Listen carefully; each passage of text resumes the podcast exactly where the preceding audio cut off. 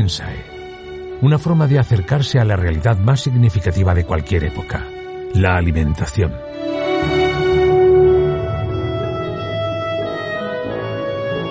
A través de ella conoceremos la historia de la humanidad, su cultura, su historia, los protagonistas, los productos y por supuesto la gastronomía. Luxus Mensae, un podcast producido por Rafael González y escrito y dirigido por Almudena Villegas. Pues aquí estamos una semana más, gracias a Dios, con todos vosotros, con todos ustedes eh, dispuestos y preparados para contar cosas interesantes, para saber mucho más, para aprender en definitiva, qué es lo que hacemos incluso yo, por supuesto, cada semana con Luxus Mensa, este programa que se acerca o pretende acercarnos la historia del hombre, la historia de la humanidad, todo hay que decirlo, a través de la alimentación. Es una excusa realmente y muy buena, por cierto, para aprender y para conocer más la historia de la mano de una historiadora, doctora en historia y escritora que es Almudena Villegas, a quien ya vamos a saludar. Almudena, muy buenas, bienvenida, muchas gracias por estar con nosotros. Aquí estamos una semana más en Luxus Mensae, oyéndote muy bien, feliz de empezar este nuevo año con tantos proyectos, con tantas ilusiones y con mucha ganas de estar con todos vosotros. Así es. Un poquito más tarde en esta semana, un poco más tarde de lo habitual, todo hay que decirlo, pero bueno, eh, fieles a nuestra cita, que no falte nuestra cita semanal con todos aquellos que mm, cada vez son más, por cierto, eh, se descargan o reproducen este podcast a través de las distintas plataformas y en esta semana además para hablar de bárbaros. Bárbaros y romanos, bárbaros y romanos. Y es verdad, estamos todos los jueves con vosotros, no faltamos a la cita y además, eh, bueno, pues eso os decía, con muchos proyectos para este nuevo año que eh, se, se avecina, bueno, como se avecine, pero estaremos para contaros todas estas cosas que nos parecen tan interesantes. Eh, porque vamos a hablar de bárbaros, pero no podemos hablar de bárbaros sin los, la otra parte, sin los romanos. El yin y el yang. Casi. El yin y el yang. Bueno, eran complementarios y necesarios y al final, la, la, el final, os va a interesar el final de esto, no lo voy a contar ahora. Bueno, tenemos que poner a... a, Roma en el centro del mundo, en el momento claro. histórico, en el contexto histórico en el que nos Ahí vamos estamos. a mover, ¿no? Ahí estamos.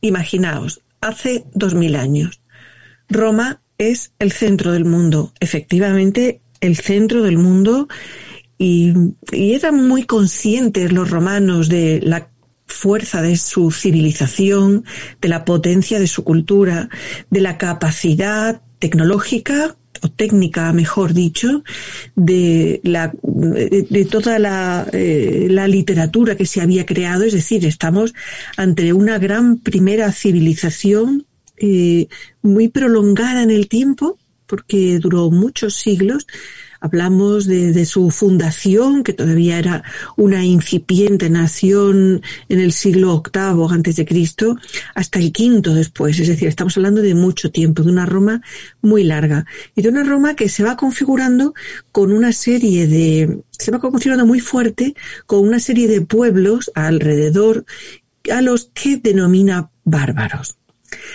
Nosotros y ellos, ellos y nosotros, de alguna forma la propia identidad que se identifica, me permitís que repita el término, uh -huh. por la diferencia, eh, no por las similitudes, porque verdaderamente eran culturas muy diferentes, por la diferencia con respecto a los otros. Eh, los bárbaros, que es que no eran, no es nada despectivo, es como los romanos llamaban a los pueblos que no eran Roma. Uh -huh. A todos, desde uh -huh. los egipcios hasta los bárbaros del norte, cualquiera que no fuera romano o griego, ¿eh? Eh, porque sí, Grecia es la cultura de donde ellos beben y de la que se nutren intelectualmente, todo lo que no sea eso es un bárbaro. El término bárbaro viene de una, de una forma muy, muy bonita. Quiere decir extranjero hoy, pero en realidad ellos eh, utilizaban esa palabra bárbaro, que fíjate que repetimos bapa, porque que, quería decir en un lenguaje coloquial y sarcástico que eran los que no hablaba bien. Los que no sabían hablar latín. Igual que nosotros decimos bla, bla, bla, bla, bla, cuando alguien eh, pues nos expresa bien en nuestra lengua, ¿eh? como un poco, pues ellos decían a los bárbaros bar, bar, bar. ¿eh? que era como les parecía a lo que sonaba la lengua de los otros. En cualquier caso, una, una, pregunta. El latín realmente era una especie como de lengua franca, ¿no? En aquella época quiero decir que no todo el mundo que hablara latín podía ser considerado o podía estar dentro de lo que era considerado el Imperio Romano, ¿no? Quiero decir que era el latín también era utilizado sobre todo por, imagino por comerciantes, por poner un ejemplo, ¿no? Claro, el latín lo utilizaba todo aquel que quisiera hacer eh, negocios con el mundo romano, con cualquiera. En realidad, fíjate que es la lengua que, que no solamente se habla en Roma, en la península itálica estrictamente, que se habla en todas las provincias, que se habla en Hispania, en la Galia, en Britania, que se habla en Asia Menor, que se habla en Judea, efectivamente es la lengua franca. Es, es la lengua ni siquiera la más culta, verdaderamente, la gente muy culta lo que hacía era aprender griego.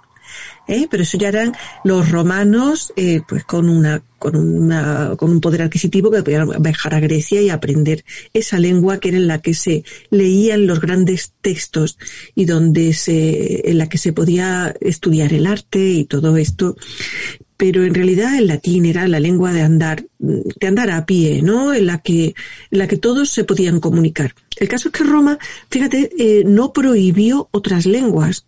Otras lenguas continuaron, lo que pasa es que se terminan extinguiendo por falta de uso, porque el latín era mucho más evolucionado, más flexible, más fácil de usar. No había normalización lingüística impuesta, ¿no? Dime. Que no había normalización lingüística impuesta. Como ocurre, por ejemplo, en la Hispania del siglo XXI. En la Hispania del siglo XXI, que es tan distinta. En realidad, Roma no prohíbe nada. Es decir, Roma no es prohibicionista.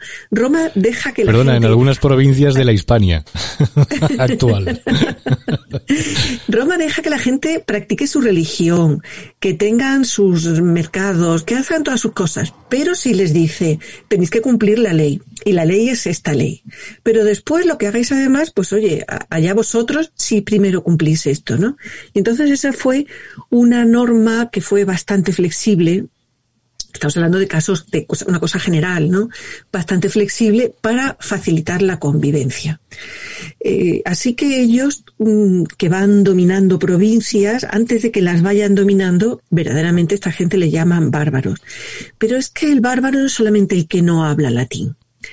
Ojo que el bárbaro es también el que tiene una cultura diferente.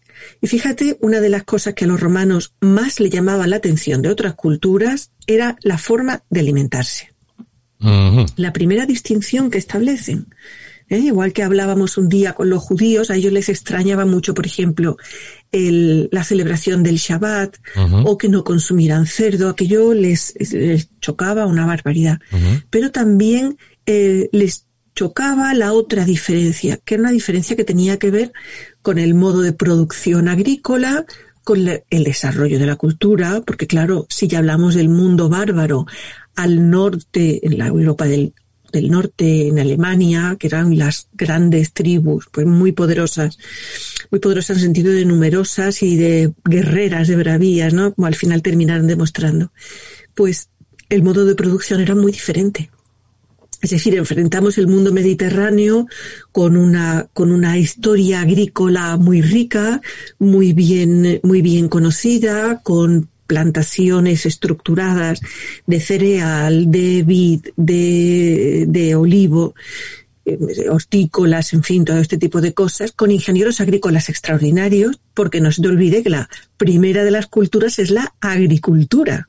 efectivamente. Es la primera la que nos alimenta. Así es, así es. Entonces ellos, frente en ese mundo que han creado y que además les ha costado trabajo y que ellos valoran, ellos, eh, el romano está orgulloso de ese mundo que le hace diferente a los otros, a esos bárbaros que no tienen ciudades, que viven en poblados y carecen de muchísimo confort. Es decir, al bárbaro probablemente de aquella época no le importaba tanto como al romano esa diferencia. ¿Qué ocurría?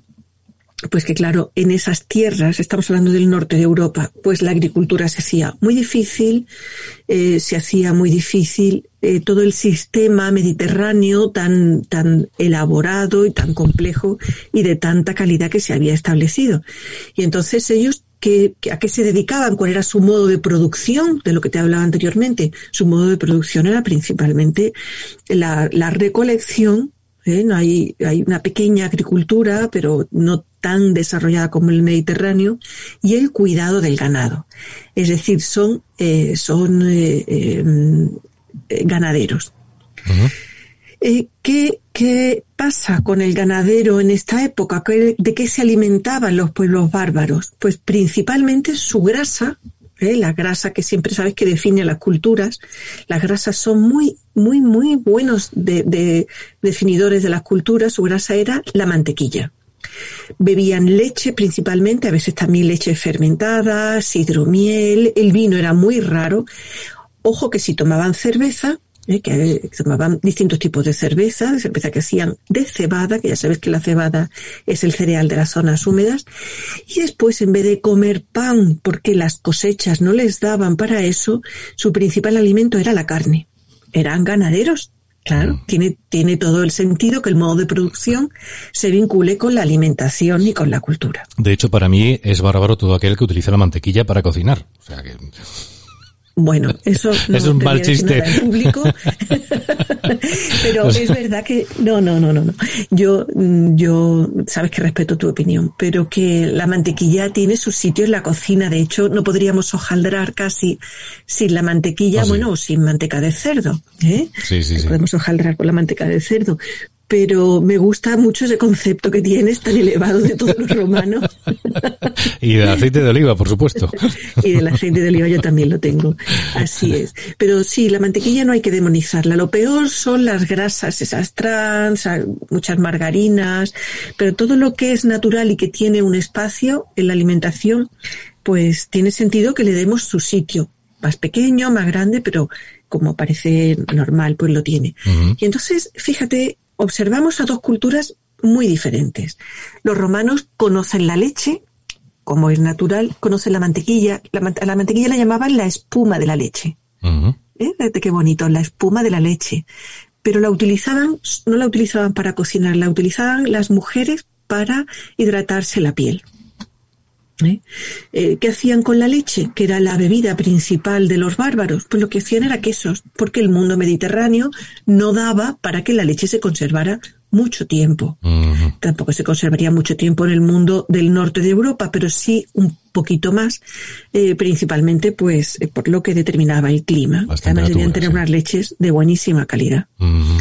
Entonces, para ellos era muy importante esa grasa que les definía y luego el principal alimento que era el pan.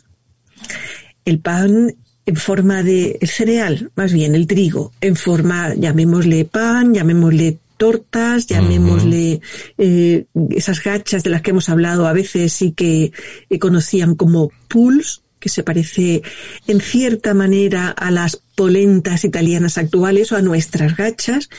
Entonces ellos no concebían una cultura que no se consumiera pan o puls eh, pues como la base de la alimentación y eso en primer lugar les parecía les parecía síntoma y signo de una cultura inferior. Yo te he dicho que ellos se consideraban superiores y, bueno, así es, quiero decir, no, así es, así es como se consideraban, ¿no? Y entonces, eh, ese tono despectivo con esas otras culturas también les impidió conocer muchas, muchas de sus de sus características, eh, pues eh, también en positivo que tenían, ¿no? Esto no se trata de, de desdeñar a ninguna, sino de contaros lo que. Pero cómo pensaban ellos, efectivamente. Exactamente. Entonces, esa cultura que tenía, por ejemplo, la viticultura y la vinicultura, que eran eh, dos espacios de conocimiento y de producción agrícola también muy importantes, pues de eso carecían los bárbaros. Entonces, a todo ese sistema productivo complejísimo de base esclavista, también hay que decirlo, bueno, era un mundo en el que en todas partes había esclavos, los bárbaros tenían esclavos y los romanos tenían esclavos, pero el sistema productivo a partir del siglo I en Roma, pues era un sistema de base de, de base de trabajo, de base agrícola esclavista. La producción era extraordinaria y estaba muy bien organizada. ¿Qué quiero decir? Pues que no solamente había pan y se comía pan todos los días, es que el Estado, mediante una institución que se llamaba Anona, procuraba que se diera pan cada día a una serie de personas que estaban contabilizadas, ¿no?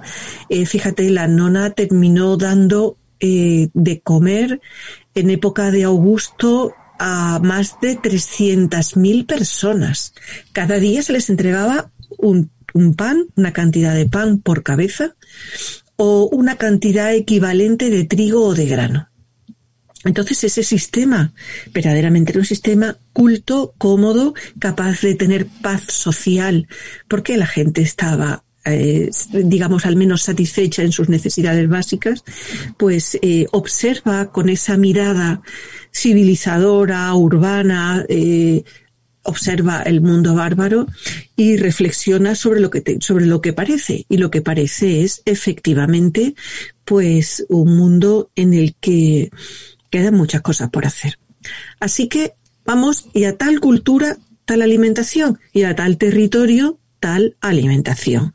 Al fin de cuentas, todo, fíjate cómo va encajando y cómo va encajando ese territorio con la cultura y con las diferencias. Entonces, esas tres diferencias, fíjate que son la triada mediterránea, el aceite, sí. es decir, el aceite o la grasa. Los romanos usan aceite de oliva, los bárbaros utilizan mantequilla el alimento principal que es el trigo, lo que toman en Roma, y que los bárbaros toman carne. ¿Por qué? Pues era lo más fácil. Son ganaderos y la carne pues está muy a mano, tanto de un ternero como una pieza grande, y después, eh, mm, después en lugar de, en lugar de vino, ellos beben cerveza. Así que los romanos, pues, eh, para ellos fue decisivo esa diferenciación entre los alimentos de unos y de otros. El caso es que el tiempo que lo va cambiando todo, Rafa, sí. es el gran decantador, es verdad, de la historia y de la vida y de todo, pues termina también haciendo un giro interesantísimo y curioso con entre romanos y bárbaros. Y te digo que, claro, eh, vamos así a grandes rasgos, ¿no?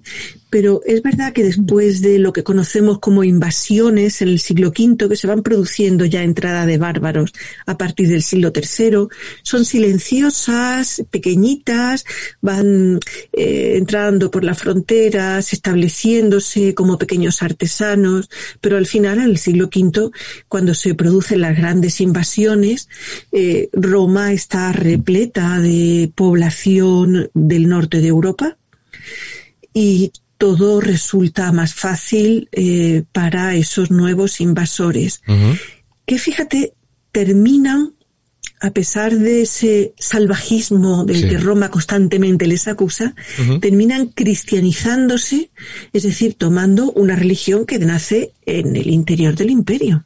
En efecto. Y después, y después eh, terminan tomando el mundo romano como modelo de cultura y de civilización y de incluso modelo eh, de, forma de vivir, ¿no?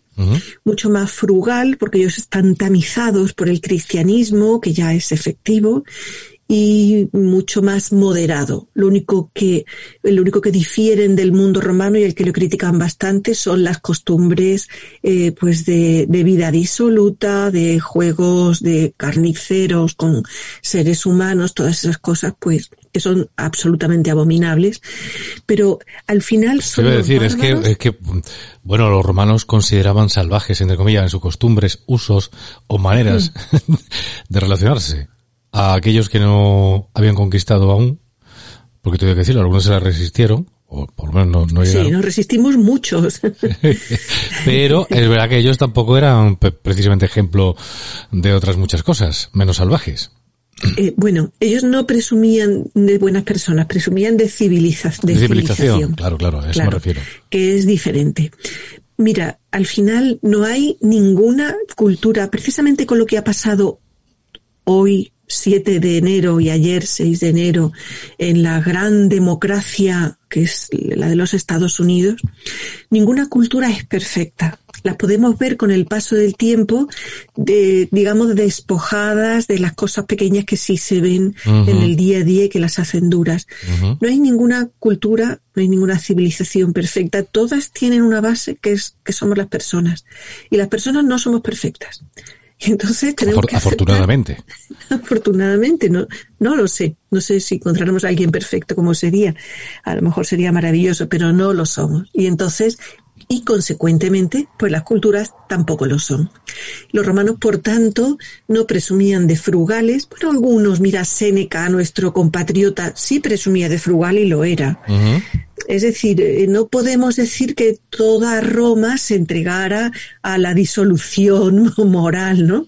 Eh, sino que, bueno, pues había individuos y había libertad de elección en cuanto a la propia vida.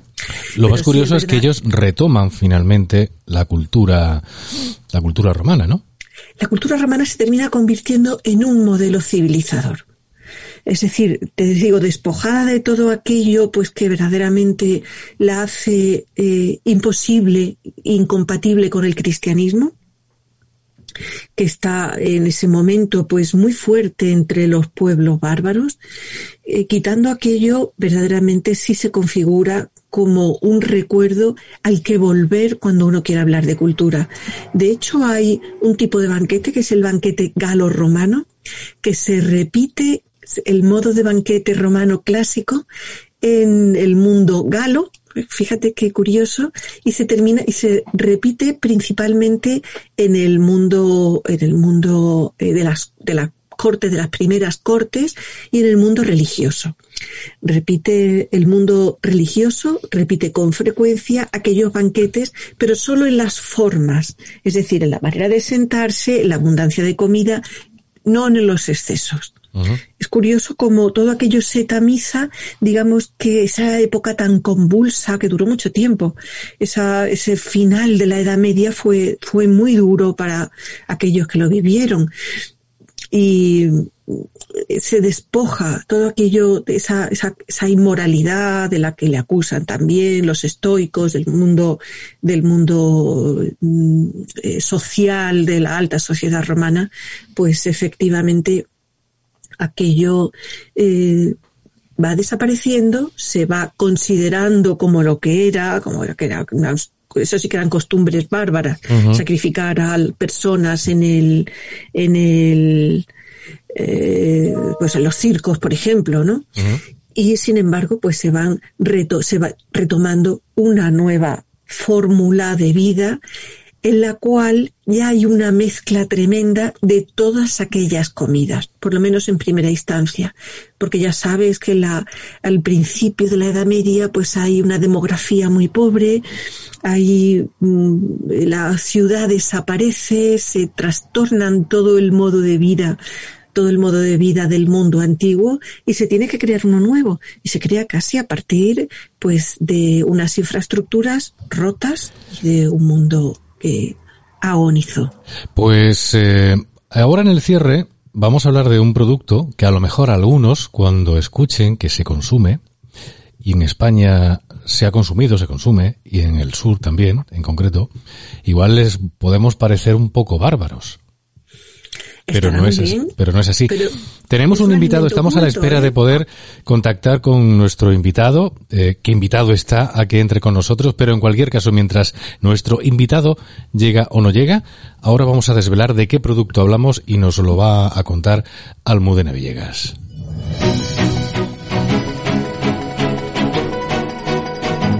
Luxus Mensae, el cierre.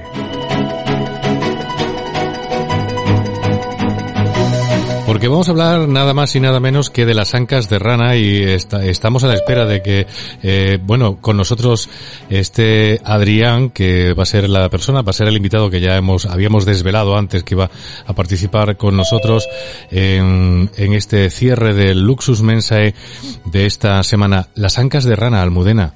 Es una auténtica delicia que, bueno, ya, bueno, en Córdoba hay, en, concretamente en una taberna, que yo sepa, que se, que se consumen, no sé de más. Era un producto que antes era muy habitual en las tabernas cordobesas. Sí, sí, sí. Y yo no sé si, bueno, pues eh, hay demanda de ello, casas, en las casas también yo tengo algunos amigos que traían ancas de rana y siempre te regalaban, pues, oye, pues he estado no sé qué sitio, te traigo, te traían un botecito, un tarro con las ancas ya preparadas y todo esto. Pero era una época en la que verdaderamente eh, ya, ya hace tiempo que no recibo estas ancas de rana frescas en la que, bueno, pues ya era más fácil el acceso a aguas limpias y, y, bueno, era una época en la que todo aquello pues era muchísimo más sencillo. De todas formas, yo también las recuerdo en mi infancia y no solamente se comen en Andalucía, también se comen en el norte de España y de hecho hay recetarios del siglo XVII que las incorporan como cosa corriente. ¿eh? Y además es divertido porque, claro, a caballo entre el pescado y la carne no se determinaban a decir si era las ancas de rana eran pescado o eran carne, para poder tomarlas en los días de abstinencia, en los días de no consumo de carne. Así que las ancas de rana... Está en la categoría de anfibio. Anfibio está ni carne ni pescado. O sea, así es, así es, así es. Así que, pero no es una costumbre bárbara. Hay que decir a nuestros oyentes de otros países que las ancas de rana son, una, son un bocado exquisito de una carne finísima que se cocina con muy poco calor, no tiene nada, nada, nada de grasa y que no solamente las consumimos ahora, no son una cosa moderna, son algo que llevamos consumiendo muchísimos siglos en el sur de Europa en España en concreto, en nuestro Mediterráneo. Las ancas de rana de los ríos eh, eh, autóctonos de los nuestros. Eh, teníamos un invitado que ha estado aquí como momentáneamente en la sala de espera que se llama del Zoom para poder entrar. Es Adrián. Háblanos un poco de Adrián. esperamos que pueda recuperar la comunicación y si no, si te parece lo que sí vamos a hacer es invitarlo en, el próximo programa, porque a mí esto me parece tremendamente interesante. ¿Quién es Adrián? Bueno, vamos a ver. Adrián es el propietario eh, de una, eh, una industria eh, singular, precisamente que se llama Singular. Una empresa que me contactaron hace, hace un poco de tiempo por un post muy curioso que yo había puesto en Instagram con, bueno, con algún comentario sobre unas ancas de rana que había tomado y que me recordaban aquellas buenas y antiguas, pero que no eran de muy buena calidad. Y él se puso en contacto conmigo, pues para hablar de ancas de rana. Eh, que es justamente a lo que ellos se dedican. Y ya creo que tenemos a Adrián Villaverde con nosotros para hablarnos de Singular y para hablarnos de las ancas de rana. Yo no sé si nos escucha bien, entiendo que sí. Adrián, por cierto, con su preceptiva máscara profiláctica como los tiempos, como los tiempos marcan, por otra parte. Eh, Adrián, eh, muy buenas. No sé si nos puedes escuchar o no. espero que sí. Está intentando conectar con, con nosotros en estos aciagos tiempos en los que la comunicación a veces es un auténtico problema. Fíjate, ¿eh, eh Almudena? Bueno, pero no, yo no, yo no lo veo tan difícil. Veo que, que son, es una nueva forma de estar en contacto y que, bueno, tendremos que aprender a ser un poco más eficaces todos, ¿no? Porque tenemos que manejar programas que no terminamos de dominar. Eh, nos pondremos, nos pondremos enseguida todos al día con esto. Yo creo que las personas somos muy flexibles y esa capacidad de adaptación a lo nuevo nos hace más inteligentes.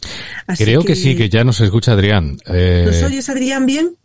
Bueno, está tratando de conectar con, con, el audio y muchas veces no es que nosotros tengamos que ser eh, más habilidosos, que ya creo que lo somos, sino que muchas veces lo que ocurre es que sencillamente los aparatos pues, van y no funcionan. ¿Qué le vamos a hacer? No, es que Adrián tiene, tenía, o por lo menos tenía eh, apagado el audio. Sí. Ahora sí. Bueno, bienvenido Adrián, bienvenido a Luxus Mensae. Muchas gracias estaba contando nuestra historia, nuestra historia común de cómo, eh, bueno, eh, yo he hablado alguna vez de las ancas de rana y tú me encontraste, es que se encuentra uno en el mundo eh, y es, esto, es, estupendo. y me encontraste y me dijiste, oye, yo tengo ancas de rana y son muy buenas. Y entonces, además tuvo la gentileza de mandarme una muestra de varios productos suyos, de su empresa singular, y de contarme un poquito su historia. Os diré, a priori, que me mandó dos variantes de ancas de rana en un post que tengo preparado y que pondremos esta misma tarde en Instagram, para quien le apetezca verlo podrá ver las fotos. Y me mandó también unas croquetas, que mira, croquetas de ancas de rana. Me pareció curiosísimo, hicimos una cata y os voy a decir que me parecieron muy finas, muy sabrosas, la, el anca de rana es una carne eh, pues con un sabor delicado y nos gustaron muchísimo. ¿Eh? Estaban muy bien terminadas y las ancas igualmente. Pero yo creo que le dejamos el sitio ya hablando del producto y de que nos, cómo nos gustó, que nos cuente, eh, que nos cuente Adrián, bueno, cómo se os ocurre hacer, traer a España ancas de rana y cuál es vuestro proyecto en singular. Pues bueno, primero y ante todo, daros las gracias, Almudena, a Rafael, por, por permitirme un, espacio en vuestra casa. Siempre para nosotros es un placer eh, poder eh, hablar con, con, todo el que nos quiera escuchar y poder difundir un poquito nuestro mensaje. Eh, lo cierto es que mm, es muy interesante la historia porque mm, todo esto nació antes incluso de, de, la empresa en sí misma. nuestro fundador, Fabián, y su mujer Paula, bueno, pues tenían eh, interés en, el mundo de la acuicultura, en el mundo de la rana. Ellos viajaron mucho por, por todo el mundo. Eh, en, la parte de Asia es donde más em, arraigado está este producto. Entonces, bueno, mm, viajando por allí, pues eh, vieron que allí tenían criaderos, que allí tenían em, todo tipo de infraestructuras para, para, este, para este animal, para este producto. Y aquí en España también era consumido, pero sin embargo no había nada de eso. Y llegó incluso un momento en el cual em, la captura llegó a ser demasiada y, se legalizó, se hizo, eh, se prohibió la, captura de, este animal, la caza, y desde entonces mm, conseguir ancas de rana en España era una osadía especialmente conseguir las buenas. Exactamente, sí, porque ya hemos hablado alguna vez y las había, las que no eran de captura tal y no tenían mucha calidad. Efectivamente, sí es verdad que, eh, em, bueno, eh, no, cabe duda, no cabe ninguna duda de que el producto, eh, bueno, como todo lo que tenemos en este país es bueno, por supuesto, el producto de, de, de, caza, de lo que ahora mismo ya es furtivo, evidentemente tiene muy buena calidad, pero no se puede porque sencillamente el mm. animal está al borde de la extinción. Esto era lo que yo sabía, conocía hasta ahora de las ancas de rana, insisto, en Córdoba eran muy tradicionales hace muchos años, ¿eh? en las tabernas. Ahora mismo creo que solamente hay una eh, que las ofrece, pero tengo entendido que venían de China, de un criadero chino, era lo que me habían dicho, porque efectivamente está prohibido cazar las, las ranas para esto. Sí. Efectivamente, eh, el producto que hay en España, se lo comentaba yo al Mudena hace unos días, el, producto que hay en España mm, viene sí o sí de Asia, ¿de acuerdo? Eh, hay criaderos en Vietnam, hay criaderos en China, hay criaderos en Tailandia. Em, bueno, es un producto muy diferente al producto español. Primero porque las, condiciones de crianza no son las mismas en un criadero que en, la, que en estado salvaje. Del mismo modo que una merluza mismamente de piscifactoría no es igual que una merluza salvaje. Por eso la merluza salvaje es más cara y la merluza de piscifactoría es más barata. Sí, sin desmerecer, por supuesto, los productos de criadero que pueden ser también de buena calidad. Pero bueno, lo cierto es que el producto de Asia, eh, por unos motivos o por otros, bueno, pues no es em, tan amable con el paladar como puede ser el producto de captura. Y eso ha llevado a pensar a mucha gente, a una inmensa cantidad de la población, de que las ancas de rana, primero, son un producto mm, muchas veces de mala calidad, es una carne mala, es una carne, una carne poco sabrosa. y segundo, que encuentres las que encuentres van a ser malas.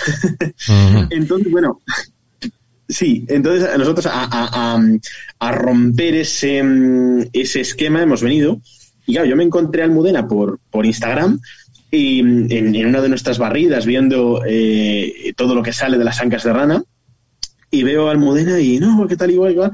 Unas ancas de rana excelentes porque las, las, eh, las que comprábamos pues eran muy malas, tal, es una lástima que ya no se pueden comprar en Casarana buenas. Digo, no se puede permitir que Almudena no conozca el producto de calidad.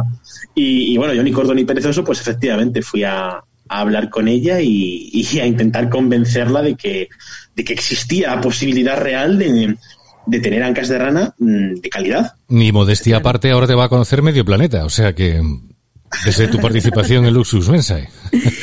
Además, pasa una cosa que también importa mucho, además de la calidad inicial del anca de rana, pues que el proceso de congelación pues sea óptimo. Y entonces estas ancas muchas veces pues venían con, con quemaduras por congelación, mal envasadas y todo eso pues hace que la carne se deteriore. Y una carne tan delicada, porque claro, al no tener nada, nada de grasa, pues eh, sufre mucho, con lo cual el proceso debe ser absolutamente exquisito, que sí es lo que me he encontrado con el desarrollo de vuestra, eh, de vuestro packaging. Efectivamente, nosotros eh, le ponemos mucho cuidado a, los detalles, porque efectivamente, si no lo he podido decir mejor, la carne de rana es una carne muy sensible, ¿de acuerdo? No tiene prácticamente porcentaje de grasa ninguno, por tanto no está protegida. La carne de rana está mm, a expensas mm, de, las inclemencias que vengan del exterior. Entonces, nosotros sí que intentamos, tanto desde origen, eh, evitar ciertas prácticas nocivas. Decíamos antes que el producto eh, que se compra no es de buena calidad o no tiene tan buen sabor como el producto de aquí. Vamos a ver. Hay ciertas prácticas que se hacen en origen de acuerdo para que el producto aguante mejor. ¿de acuerdo? Eh, entre otras cosas, se le dan unos tratamientos químicos para que la carne se queme menos, para que aguante más tiempo congelada, eh, para que mm, mm, pueda soportar mejor mm, estados que no tiene por qué soportar naturalmente. Eso, claro, va directamente en contra del sabor de la carne. Nosotros eso intentamos que no se haga, viajamos allí a, origen cuando hacemos las compras y el producto cumple siempre unos eh, cánones muy estrictos que nosotros marcamos, ¿de acuerdo?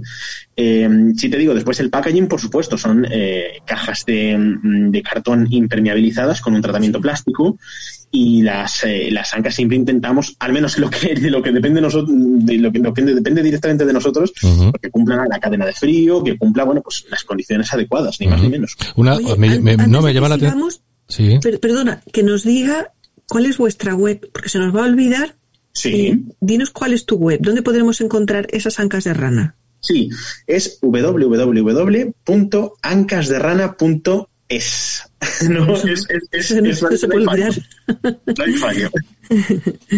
Bueno, solamente quería hacer un apunte ahora que habéis dicho lo del sabor y efectivamente yo tenía la sensación, porque yo probé las ancas de rana, las de ahora, las que vienen efectivamente de Asia, no sé si eran vietnamitas o chinas, eh, te cuento un poco lo que te cuenta el tabernero, ¿no?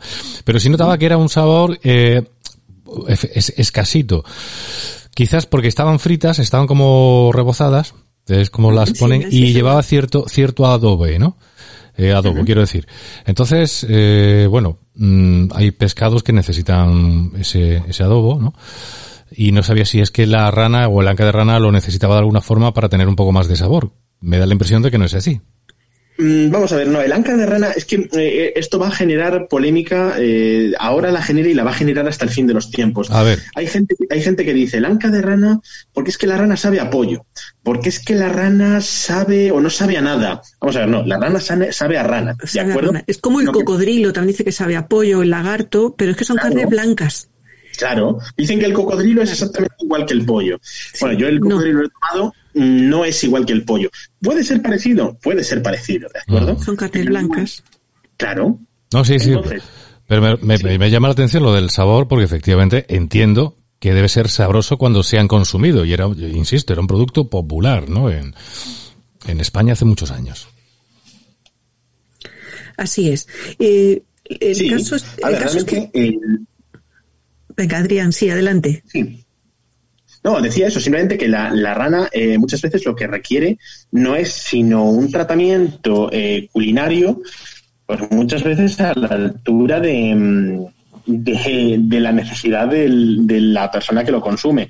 A ver, mm, hay zonas en las que estamos acostumbrados a sabores más potentes, como puede ser en Zamora, que tenemos esos pimentones, que tenemos esos ese chorizo, eh, y hay zonas a lo mejor pues que están más acostumbrados a sabores más livianos. Realmente la rana por sí misma, si es de calidad, si es de calidad, es perfectamente capaz de aportar un, aporte eh, en boca con la suficiente personalidad.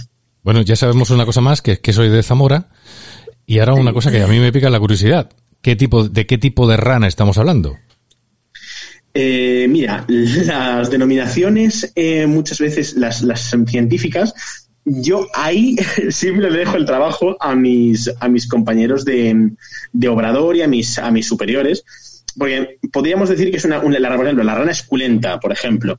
Mm, eso muchas veces a nuestros oyentes, excepto a gente muy, muy versada en, en la materia, no le dice nada. Sí os diré eh, que hay diferencia, evidentemente, entre la rana de Vietnam y la rana, por ejemplo, europea, la típica europea, la rana asiática y la rana europea, hay diferencias. Por ejemplo, la rana de Vietnam, la rana asiática, una de las muchas que hay, la que se utiliza para el consumo, la más extendida, es una rana eh, más tranquila, es una rana mucho, más pausada, salta menos, dice, eh, parece una tontería, pero realmente no lo es. Eh, cuando, claro, exactamente igual que en el cerdo, dices, el cerdo ibérico se mueve más, el cerdo ibérico camina más, está por la derecha, come las bellotas, eso marca su sabor. Del mismo modo que la rana europea, autóctona de aquí de España, es una rana que salta mucho más, es una rana mucho más activa, es una rana con una fibra mucho más marcada eh, y que evidentemente se, nota mucho en el sabor. Hay, hay, hay diferencias, evidentemente, por supuesto. Además, yo es, es, verdad que tú las has tomado fritas. Es la preparación, yo creo que es la preparación mejor para el anca de rana. Aunque ya te decía que hay recetarios del 17 que las preparan y que las estofan, las guisan.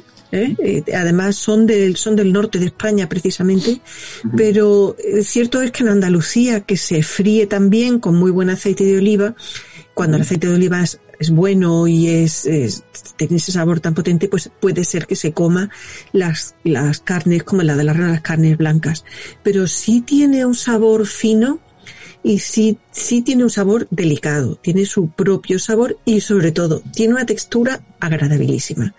El anca de rana, para mí por lo menos, eh, prima la textura que tiene, la finura de la carne con respecto al, al, al, sabor, porque es posible que con el aceite de oliva, pues, eh, pues eh, lo pueda, lo pueda desenfocar, ¿no? Bueno, pues bueno, yo creo que sí. Que, eh, sí. A ni, perdona, a ni, perdona, Rafael, a nivel de elaboración eh, es un mundo. O sea, en España hay tantas elaboraciones prácticamente como provincias. Eh, por ejemplo, en, en, el norte, como bien decía Almudena, es muy típica la elaboración eh, guisada. Por ejemplo, aquí en Zamora uh -huh. se hacen en salsa zamorana, uh -huh. en León se hacen en salsa vallezana, es un, una salsa en base de verdura, uh -huh. y, y, les gusta mucho, mucho, mucho el guisado, el mojar pan, a mí también, personalmente. Yo, si me, si me dan a elegir, prefiero eh, guisadas que fritas. Y, y, fíjate que soy un gran amante de, de, del producto frito, especialmente de los pescaditos andaluces, que de, de los que hablábamos antes, pero en la rana me decanto más por, por mi tierra, eh, será de formación vital, y, y, acabo prefiriendo la, la, elaboración guisada. No, si lo que demuestra es que España es un grandísimo país que tiene hasta mil maneras distintas de preparar unas ancas de rana. Esto es así. Sí, sí, así y una es, sola de mojar pan, por cierto, que es lo que nos gusta a los tres, que creo que en esto estamos todos de acuerdo. Estamos de acuerdo.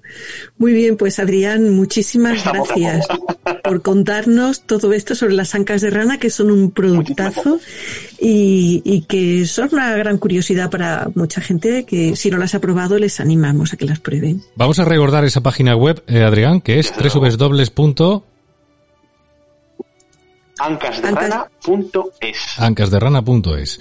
Bueno, pues hay que, hay que indagar, hay que saber mucho más de, de, este fantástico producto y es a lo que invitamos a los oyentes de Luxus Mensae. Adrián Villaverde, muchísimas gracias por estar con nosotros. Ha sido todo un lujo y ha sido un final de fiesta hoy, un final de programa estupendo. Estoy encantadísimo.